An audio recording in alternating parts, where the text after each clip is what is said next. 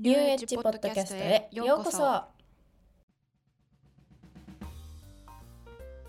こんにちは、ルカです。ともみですニューエッジポッドキャストへようこそ。このポッドキャストは当たり前、こうしなきゃがあふれる日本で生きづらさ、違和感を感じている人に寄り添って背中をそっと押してあげるような参考書的ポッドキャストです。噛みそうになった。イエーイ。元気ですか？元気です。あ意外と元気じゃない時もあります。元気じゃない時に元気じゃないっていうのはまだ言い慣れてない時ないですか？うんわかるわかる。なんかとりあえず元気って言っとこうかなみたいな。でもあ結構最近私は慣れてきたかもしれない。なんかでもでも言えることは言えるけどやっぱなんかあの心配させたくないなみたいな気持ちはやっぱどっかにあったりとかするよね、なんか迷惑かけたくないみたいな。めっちゃ気持ちすごいなって。すごいあの体調悪いって迷惑かけるなみたいな。ねえ本当そうだよね。なんかうわでもなんかそれってさすごいこ今日のさあれにつなつながってこない？なん確かに確かに。なんかさ 天才かもしれない ねこれあの台本には書いてなかったんだけどさそう休むっていうね。そうあのということでじゃあちょちょ今日のメインのトピックに入っていこうと思うんですけどあの今日ね今日のトピックはあの雑談今日は雑談エピソードなんですけど、まあ、何を話すかっていうと、まあ、休みのことみたいなところなんですけど題名をちょっと 題名というか私の今日のテーマズバリ、はい、え？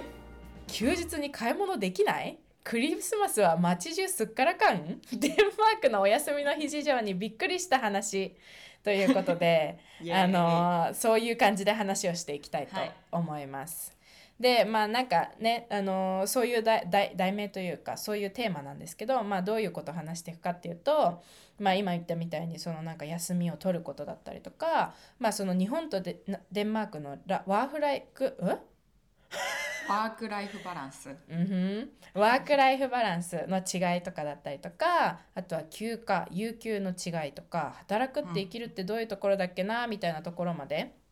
私たちがそのデンマークで感じたことを中心にあの少し話していきたいなと思っております。はい、はい。なんですよね。はいというこ大切とでね。はい。大切ですよ。はい。ねそうね。そのコロナコロナとかコロナだって。コロナとかがあってやっぱりねそのえっ、と自宅での、えー仕事なんて言うんだっけ、えー、とリモートでのはい仕事っていうのが増えたりとかして、もう一回ねまたなんかこう日本でもワーク・ライフ・バランスっていうのを見直す、あのーやっぱり時間というか、あのタイミングになってたりとかするのかなっていうのもあるのでそういうところでも少しこう海外ではどういう感じなんだろうみたいな感じで聞いてもらえたら嬉しいです。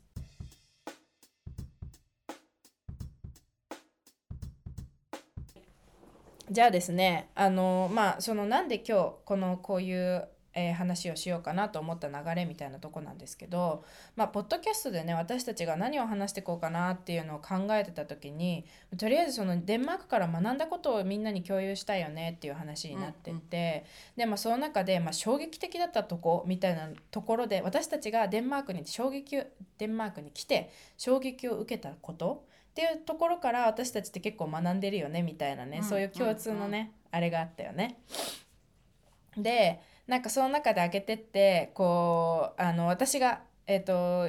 一番多分デンマークに来て最初にびっくりしたことだったのが、えっと、休みの日に、えー町に、えっと、学校にね、えっと、フォルケホイスコーレに留学していた時に休みになったので少しこうバスで20分ぐらいのところにある、えー町に行ってちょっと久々に買い物したいというか、うんうんカフェに行ったりとかしたいとかって思って行ったらなんと全部閉まっておりましたっていう感じ のことがあってそれがめちゃくちゃ衝撃的だったんですよね。うんうんうんだからそれを話したいねっていう感じのところから今日のところ始まっていくんですけど、まあ、具体的にはやっぱりその何が衝撃的だったかっていうと私の中ではやっぱりその日本にいた時その時点ではうん。20,、20年ぐらい21歳の時に来たのでうん。20年ぐらいはやっぱりその休日は外に出て買い物をする日、私はあの特に東京出身なのでもううん。休みになったら電車に乗って新宿原宿そういうところに行って、えー、と買い物をするしそういうところに行くと疲れるぐらい人がいるそういうのがやっぱり当たり前の状態だったところからこのデンマークの田舎に来てでそれであの、ね、休日になったから学校からちょっと出てそのフォルケホイスコーレっていうのは前にもねちょっと違うエピソードでお話ししましたけど全寮制っていうことで、そうね、友達とかと24時間、えっと、時間を共にしてるからこそやっぱりちょっとね息抜きっていうところで、あの街に行ってみたいなみたいな感じでねあの行ってみたんだけれども閉まってると。めっちゃわかるでえ？みたいな。ちょっと待って。いか休日って稼ぎ時なんじゃない？みたいな。そうそう。一番お金入るやんみたいなね。ね。なんかきっとる。そうそうそうそうそうそう。なんかさそういうかそれをすごく思って。でえじゃあ逆にいつ買い物してるの？みたいな感じでちょっと考えが始まったんですよね。うんうんで、うん。結局まあ蓋を開けてみたらというかまああのよくよくいろんなそのデンマークの文化のことについてあのその後ね友達から聞いてみたらその休日っていうのはやっぱり家族で過ごす時間だし、うんうん。そのもそもそも、えっと、日本だとやっぱりその、えー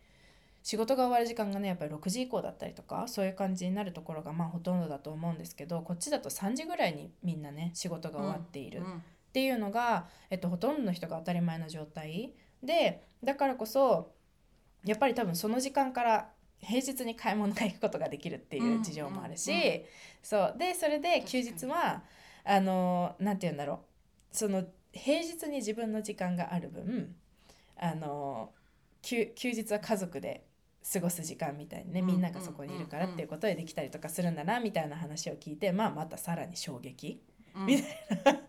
そういうこうなんかそこでこう私の初めてこうカルチャーショックだったというかうんそういう感じだったんですよね。あとはだからその、えっと休みだったりとか、えーなんだろう。えーなんだろう、うん、そう休みっていうところで言うと他だとあのフォルケホイスコーレに通っていたと通通ってたというかそのフォルケホイスコーレに留学していた時にあのメインの先生あの、まあ、担任みたいな感じですよね、担任みたいな感じの先生が多分学校が始まって1ヶ月ぐらい経った時に突然なんか「あのバケーション行ってきます」みたいな 感じでなんか私あのその人違う国から来てた人だったんですけどちょっと母国に1ヶ月ぐらい帰ってくるんでバケーションで行ってきますみたいな感じで言っちゃっうんうんてなんか「え？みたいな。うん普通にうんうん。日本の学校のシステムで考えたらなんか学期中にバケーションを取るっていうかもはや先生がそのなんだろう学校の休み期間とは違うところで休みに行くっていうのもな聞いたことすらなかったし、うん。さらに学校が始まったとたそ そうそうそうだね。クレームものですよね。間違いなく本当に。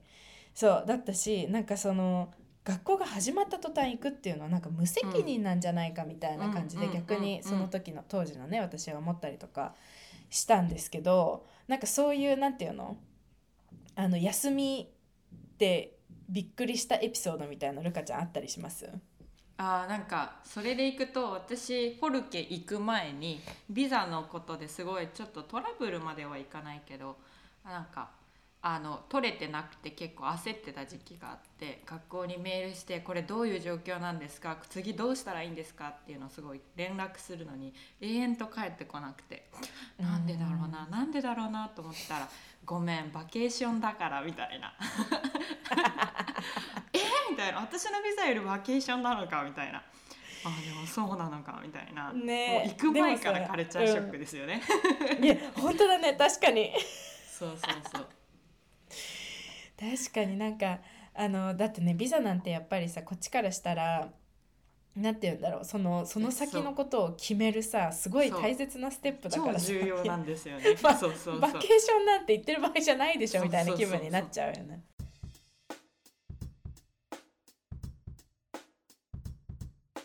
クリスマスデンマークいた、クリスマス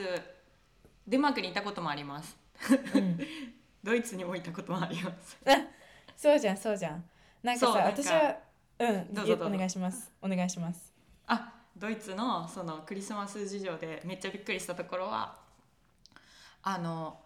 ドイツももちろん同じように休みでクリスマスの時は休暇うん。全部お店閉まるんですけど、24日だったのかな？ギリギリお昼の2時まではスーパーマーケット開けますっていうお店が何店舗かあってで、うん。そこで働いてる人たちなんかもう私たちも結構「あやばいやばい買いに行かなきゃ」みたいな「2時までらしいぞ」みたいな駆け込みに行くみたいな。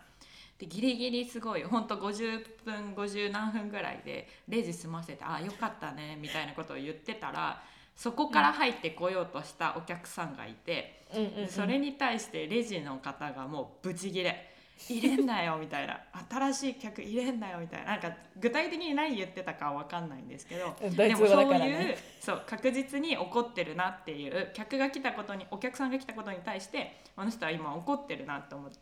でなんか日本だったらっていうことを考えるとまずお客さんにはそんな怒り方はできないと思うし。うん。でもなんか私はそこでめっちゃいいななんか怒っててやばいなじゃなくてめっちゃいいなと思って、うん。なんでかっていうと自分がでも実際2時までって分かってるしこの人にもクリスマスがあって家族の時間があるはずなのにそこをちゃんと主張できるっていうのがなんか私の時間って思えてる。でそれをしかも、うん。みんなにちゃんと主張できるっていう文化があるとか、まあ、そういう社会であるってことがすごいいいなと思ってやっぱりどうしてもなんか本当は私この日休みだったのにって言って言えなかったりとかなんかそこでうんね、自分が頑張ることが当たり前だって思っちゃうことも多いと思うから日本にいてると、うんあ違うよなみたいな自分が休みをもらえるって権利があるんだったらその権利を堂々と主張することがうちにも何も間違ってないし。うんと思ってクリスマスながら「あいいなこの人めっちゃちゃんと主張してて」って私は結構 思ったんですけど。本当そうだよね。なんかやっぱりうん。日本だとお客様は神様っていうねその文化、うんうん。文化というかその共通のね認識みたいなのがあってなんか私はそこがすごい素敵だなって思う部分もすごくたくさんあって例えば私なんかアメリカとか行った時にやっぱりなんかなんだろうあまりにもお客さんのことを雑に扱うというかなんかそのチップの文化があるっていうこと自体ちょっと詳しく私は知らないけど多分チップを出さないとそのちゃんと働けないような感じなの？と思ってどうしてチップがあるかっていうのはちょっと正直ちゃんとは分かってないんですけどでもなんかそんな感じなのかなって思わせるぐらいやっぱ全然なんかそのあのレストランとか行ってもそうだしなんか特にあのファストフード店とかねあとそれこそスーパーマーケットとかそういうところに行ってもやっぱりなんかとにかくもう携帯いじってたりとかなんかずっとなんか電話してたりとかうんなんかもうんうんううん。ねそういう感じのところを見てるとなんかちょっとそれそれはちょっとさすがにとは思うけどなんかやっぱりそのこっちのヨーロッパとかだと特にやっぱりそういう自分のこうんううん。なんて言うんだろう意思をちゃんとそう伝えてなんだろういけるぐらいのこうバランスいい感じのバランス、うん。うん。なんかすごいアメリカと日本の間みたいな感じで、なんかそんなな雑じゃないけしなんかデンマークとかねチップの文化もないしなんかそういうところではうまくバランスが取れてるのかなとか思ったりとかしてでもやっぱりその主張していくところは主張していかないとお客様は神様じゃ私はないと思ってて。うん、人間イ対人間でですよね。そうだって結局自分がそのいどっかに行った時になんかそうやって主張しなんかそのお客さん、まあ、神様だって言ったら自分もどっかで働いてるわけじゃないですか。でそれうんでその自分が働いてるところでのお客さんに来たお客さんにお客様は神様だって言われて嫌な思いをしてで自分がそれを他の人になんかこう渡していくみたいなその負のバトンみたいなのを連鎖っていうのは私は良くないと思ってて私もうんだから私の場合は私も働いてるしあなたも働いてるし私もお客さんだしあなたもお客さんになるしみたいな。だからこそなんか対等な立場としてなんかこうやっていくのがいいのかなっていうのはうんさらにデンマークとかに来てとかヨーロッパとかねこういうところでうんうん。見ててすごい思ったし。うんうんなんかそういうところをやっぱりねそのデンマークデンマークじゃないやそのドイツのねクリスマスの時の人はなんか教えてくれたようなね、うん感じはするよね、うんやっぱね。そうですね。うんうんうん。ねそうね。そうねそうね。うんうんうん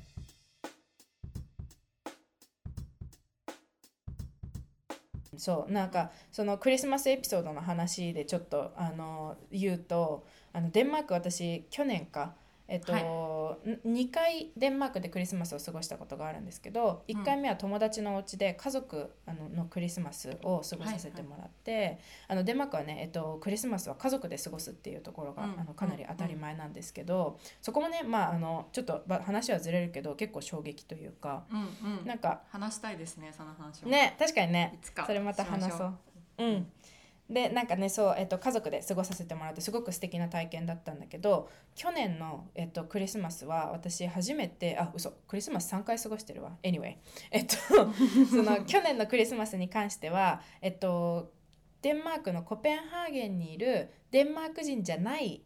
違う国から人た来た人たちと過ごすクリスマスっていうのを初めて体験して、うんうん。でコペンハーゲンにいたからみんなでピザを買いに行こうって言ってたんだけど、あのまあ見事にですね、えっと、コペンハーゲンすごくあの人がねあのいっぱいいるデンマークの中でもあの人がたくさんいて観光地ではあるんですけど、もうクリスマス外出てみたら本当に なんかあのゾゾンビのあのなんかあれ襲来が来たかっていうぐらいすっからかんで。すっからかんですよねめっちゃわかるそう本当にびっくりしてでどこも空いてなくて結局ピザは買えなくて。でも、うん。セブンイレブンと、えっと、ケバブのお店だけは空いてたから ケバブを食べるというなかなかすごいクリスマスを過ごしたんですけど、でもそれもまたねちょっと違う話で面白くってそのセブンイレブンとケバブで働いてたのはキリスト教じゃない人たち、うん。イスラム教の人たちがうん。中心に働いてるっていうかもうその人たちしか働いてなくて。うん。なんかそこもやっぱりあそうかそうかそういう風な感じかと思ってやっぱね、うんクリスマスっていうのは日本ではイベントだけれどもあのもちろんデンマークでもイベントではあるけれどもキリスト教のイベントっていうところがやっぱりうんメインのところになってきてるところで、でも移民がいて違う国の人たちがいてその違う、えー、と宗教の人はそのクリスマスをお祝いしないから働いてる人もいて、他の人は働いてないっていうなかなかねまたちょっとトピックはずれちゃうけど面白いなと。思っったのはまあそうなんですけどとりあえず人がいないと。うん。うんで日本だったらやっぱりクリスマスっていうのは恋人の季節みたいなね 感じで。で街もねそのデコレーションで溢れ返ってはいはい24日25日なんてもう人ううわーって感じですもんわーみたいなね感じになるっていう感じなんですけどデンマークではそうじゃなくってそのねあの全然いろんなとこが閉まってるといううん。感じだったっていうのがやっぱりねその休日とかで休日、えー休みっていうところでデンマークで衝撃を受けたところみたいな感じになってくるのかなとちょっと思いました。ありがとうございます。はい。ね。でなんかまあその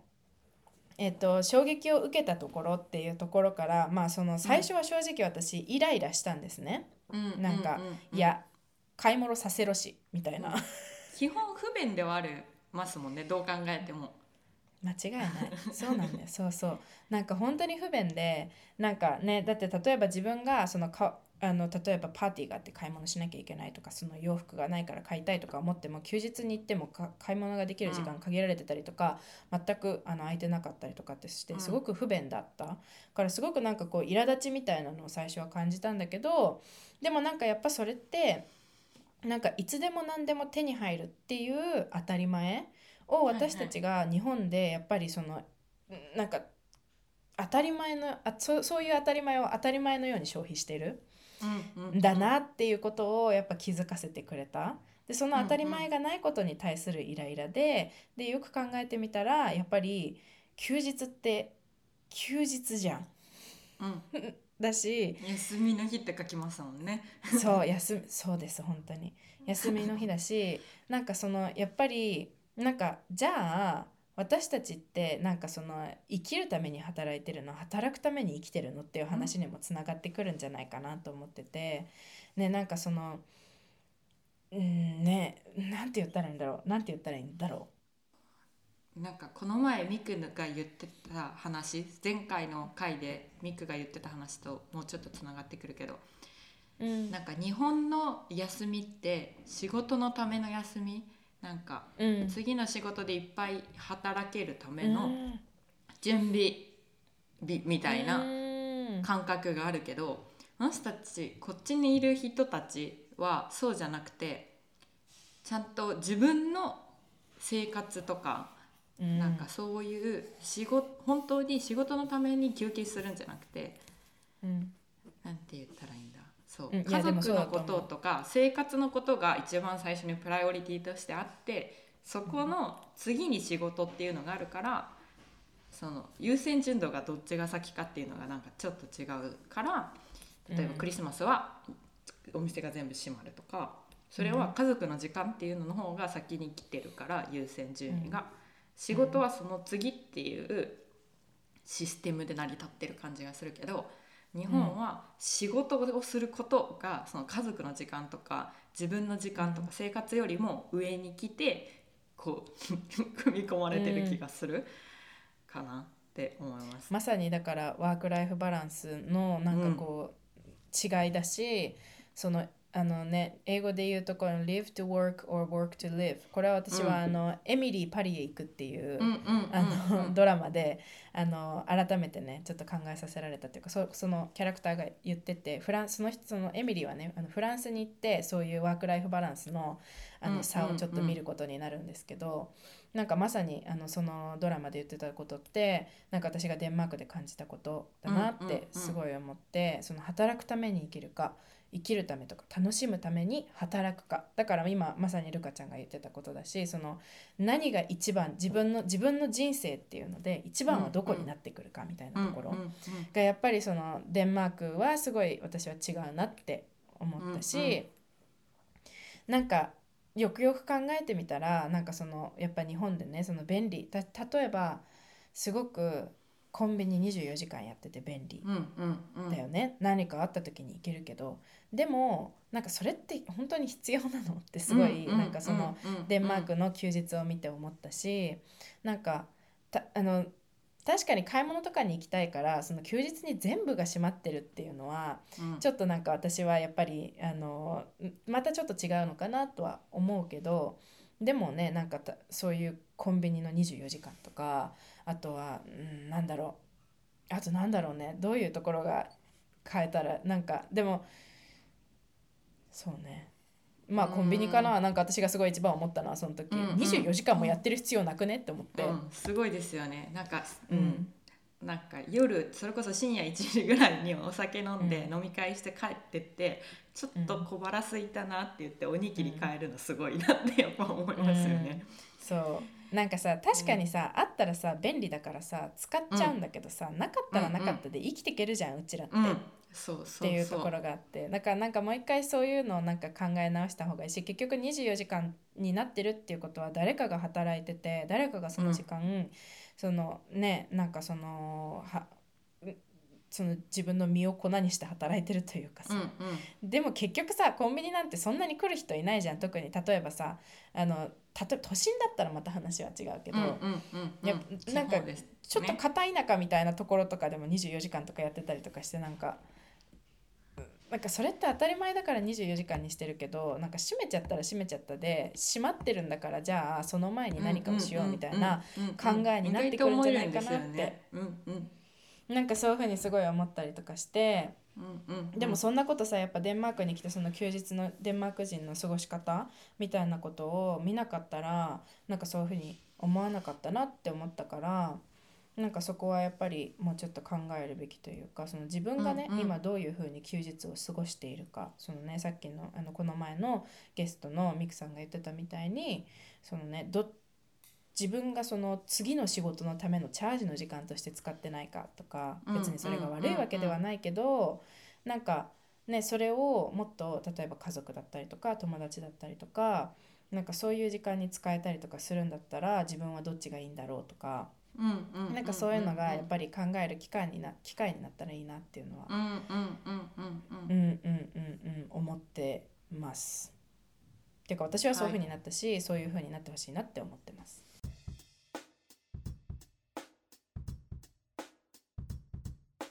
はい。ということで、えっとまあ、その今休みっていうところを話しているんですけれども、うん、じゃあ実際ねなんかその有給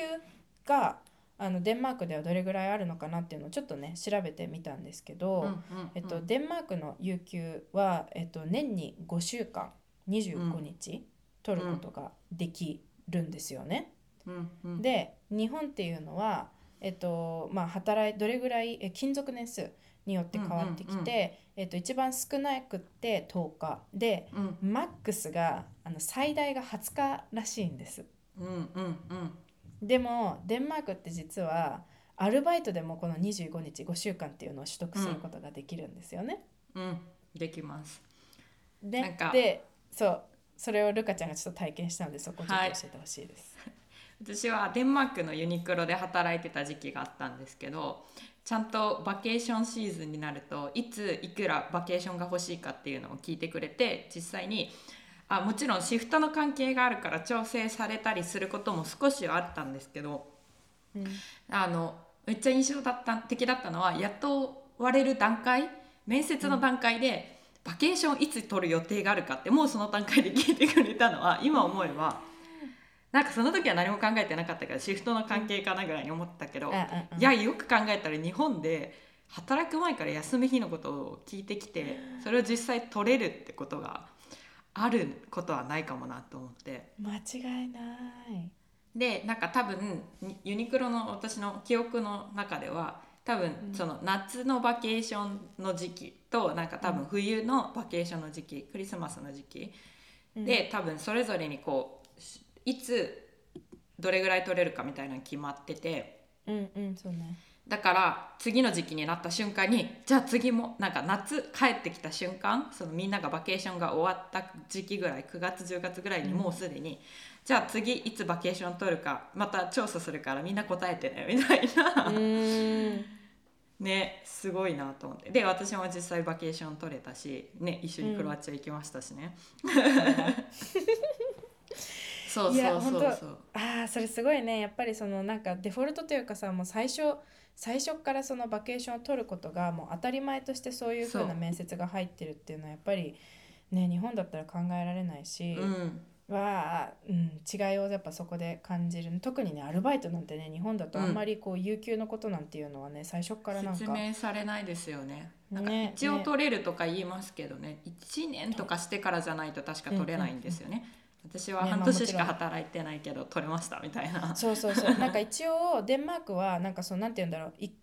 あの1ヶ月ごとに、えっとまあ、働く時間によるんですけど、んうんうん。なんかにふつ2.5日とかだったかな、1ヶ月働くと2.5日、えっと、有給を、えっとまあ、獲得することができるみたいな感じでなっていくから、まあ、そういう感じであのなってくるんだけどだだからその勤続年数とかじゃなくて勤続した月によって。あの有給が増えていくっていう感じでその,、うんあのね、職種とかも問わないっていうとこ職種っていうかその、えっと何？えっと、アルバイトかどうかとか正社員かどうかっていうのも、どどんな人でも同じ資格を有してるっていうところはよくて、だから私も、えっと、オペアとして。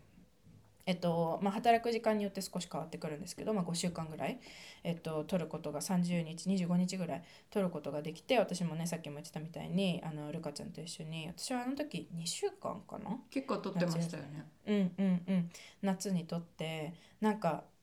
あのやっぱバケーションってすごいいいなって思ったんですよね、うんなんかその休暇を取ることの大切さっていうのをすっごくなんか実感してなんか泣いちゃったんですけど 普通に。クロアチアの山の山の上でなんて素敵なんだって思って 号泣したのね。いやこれなんか笑い話なんだけどでも本当になんかすごいなんかエモーショナルになっちゃってその時に。なんかまあいろいろね他のいろんな事情もっていうかなんかあのよく頑張ったな自分みたいなところももちろんあったんだけど、でも結局その2週間そういうところに行けるっていうことがあってなんかその仕事のことも一切考えずにうんうんうん。自分のやりたいことをとことんやることができる時間っていうのを獲得することができてなんかオペアといよはいオペアっていう肩書きでなんか、まあ、人によってはなんか仕事としてカウントしない人もいるかもしれないんだけど、まあ、立派に働いているのであの、ね、毎日毎日、ね、週5日。だからなんかそういうところから抜け出して、まあ、どこに行くにしてもその仕事のことを考えないで過ごせる時間があったことでやっぱり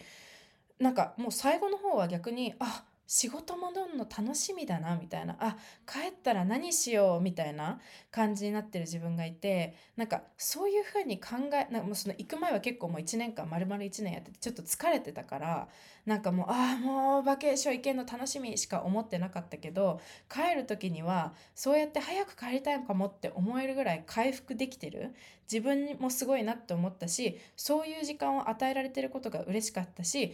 だからこそバケーションがある休暇があるんだろうなって思って実際に帰ってきてからめちゃくちゃ仕事が楽しくってもういろなんかもうそうそうなんか気持ちも軽かったしなんかいろいろあこれもやってみようとか心の余裕がやっぱりできてるから何より。だからなんかこれもやってみようあれもやってみようみたいな感じで毎日が本当に楽しくって本当になんかいいいい意味っていうかもうリセットできて本当に良かったなって思ったからその時にあ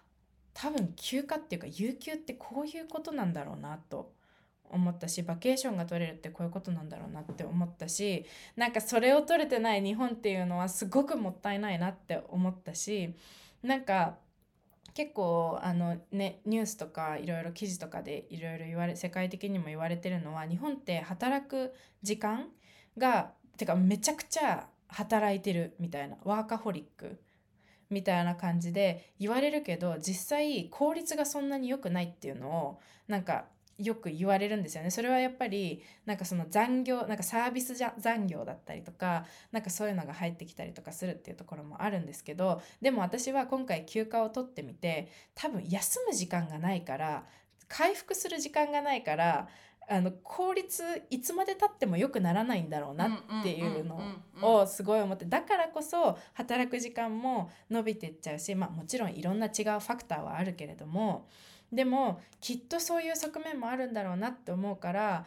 こういう日本だからこそ休暇を取ってほしい心の余裕を取り戻してほしいなっていうのはすごい思いました。うんうんうん。めっちゃわかります。心の余裕ってすごい大切だなと私も思って、うん、同じことやっててもやっぱり気持ちに余裕ないかあるかでできるなんて言ったらパフォーマンスも変わってくるしなんかちょっとそれこそ大変なことが降りかかってきても心の余裕があれば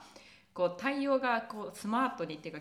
快くできたりするのにやっぱりずっとストレスがある状態で、うん、さらにさらにってなるとそらしんどいわなみたいな。別に個人の問題じゃなくて誰でもそうだろうみたいな。うんなんかそういう意味でその心の余裕を作るためのオフがきっちりしててだからこそオンがきっちりできるっていうそのオンオフの切り替えが上手だなっていうことなんだろうなってすごい思いますね。うん、しかもやっぱりその休日がちゃんとあるそのあの土日の休日っていうところももちろんそうだけど休暇としてそれぐらい長い時間をもらえてるところもらえてるからこそ何て言うんだろう自分の行きたいところに行くっていう目的も達成できるしその上でさらに心を落ち着ける時間がある。だって休暇が短かったりとか、ね、例えば1年間に10日しかもらえないとかっていう風になってそれをさなんか、えーと、クリスマスの時とかそういう自分の誕生日とかとかって分けてったら1回に取れる時間ってマックスでも3日とか4日とかになってくるのかなって日本では思うんだけどなんかそういう風になった時に結局やりたいことが溜まってるから旅行に行っちゃって旅行ってさ言うても結構さ体力使うじゃん。うんうん、旅行するのも疲れますもんね。うん、そうそうだからなんかやっぱそのいうん、なんかやっぱりそういうところでやっぱ日本のその有給っていうのはなんか足り足りない日本人にはもっとあった方がいいんじゃないかな、うん、その、心をリセットするところまで自分のやりたいこともやって心をリセットするところまでできるだけの時間をなんか取れる余裕みたいなのがあったらいいなっていうのは去年そのクロアチアにね行ってあの山で涙を流しながら思ったことです。めっちゃ真面目なことを思いながら涙流して。夕日が綺麗だよとか言いながらさ、うんうん自然に触れられるのもすごいいいことですよね。リフレッシュの方法として、うん、いや本当そうだね。うんうんうん。そうなんだよね。思います。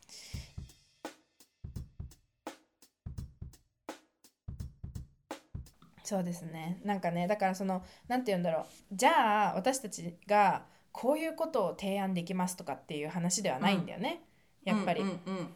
なんかそのででだからじゃあデンマークがあのいいっていうかいいかって言ったら実はなんかそうでもないところもあって、うんうん、なんかあのちょっといっぱい私のストーリーになっちゃうけど、うん、なんかそのやっぱねそれこそだから最初にルカちゃんが言ってたストーリーでそのバケーションに行っちゃったから自分がビザをなんとかしなきゃいけないのに帰ってこなかったっていうこと、やっぱトラブルが起きたりとか、うんうん、それこそなんかお医者さんとかもねあのデンマークの医療制度ってかかりつけがいてその人のところに行くっていうのが、うん、えっとそのなんて言うんだろう日本で耳鼻科に行ったりとかするっていうのじゃなくって必ず何があってもかかりつけにうんうん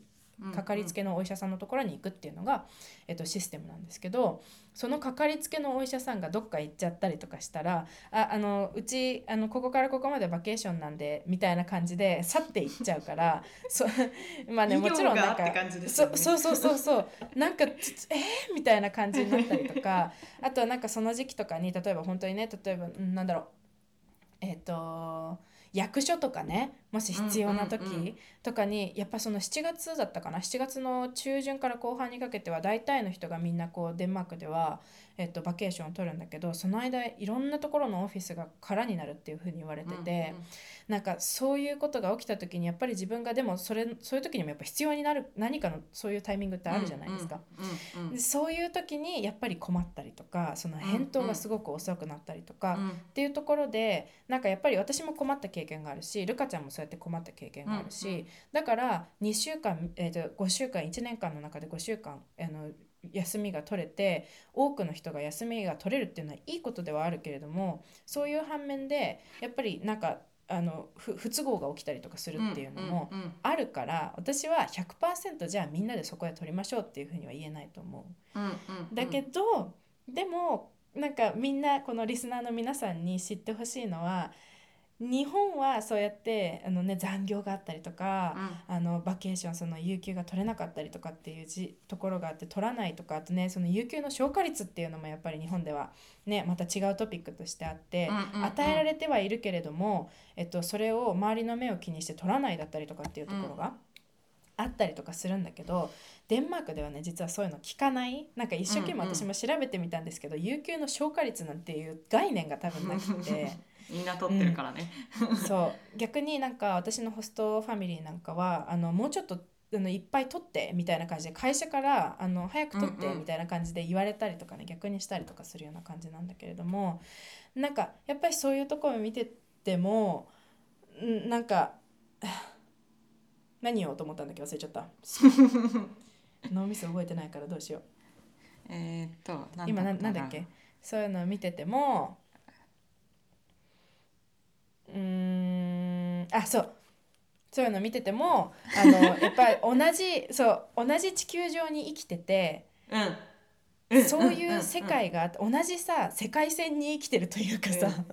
同じ時代の同じ世界のそうなんですよね。遠いけど陸続きのところにいて全く別のあのなんて言うんだろう人生というか、そうういうあの休みのところを見ても全く違うことをしている人たちがいるっていうのを私は知ってほしくってん。うんうんうんなんかだから何をしたらいいかっていうのは分からないけれ分からないしそこはみんなに考えてほしいなって思うところだけどなんかそこを知って考えるきっかけにしてほしいなっていうのうんはうんうんうん。思いました。いい締めだと思います。髪の毛ファーってなりましたね。う んパーンってなっちゃった。ねえはいという感じでした。はボリューミーに。私ばっかり喋っちゃってごめんなさい。いいいいでもすごい重要なねテーマですよね。お休み問題は一生うん日本は向き合っていくんだろうなっていうか。間違いない。いっぱい働いてる皆さんお疲れ様です今週もっていう今週もこ今週月曜日配信だからねちょっとこれから頑張ってくださいっていうところ本当に応援してるし、うんうんうん、うんうん本当にはいエールを届けます。うん。ね はい。という感じでしょうかね、はい。でえっともしよかったら今日のテーマですね。あ日本と海外比べてのその休日とか仕事の働き方みたいな部分をいろいろお話ししてきたんですけど感想とかコメントとかなんかこうですねみたいなのがあればぜひぜひインスタグラムとか、えー、とフォームとかでお声をいただけると嬉しいかなというふうにすごいなんかかしこまっちゃった。コメント感想くださいってことです。待ってますはーい。はーい。では終わりにしましょう。い。いですかね、はい、Tack för idag! ビシースお聞きいただきありがとうございました。このポッドキャストは当たり前こうしなきゃがあふれる日本で生きづらさ違和感を感じている人に寄り添って背中をそっと押してあげるような参考書的ポッドキャストです。来週もお楽しみに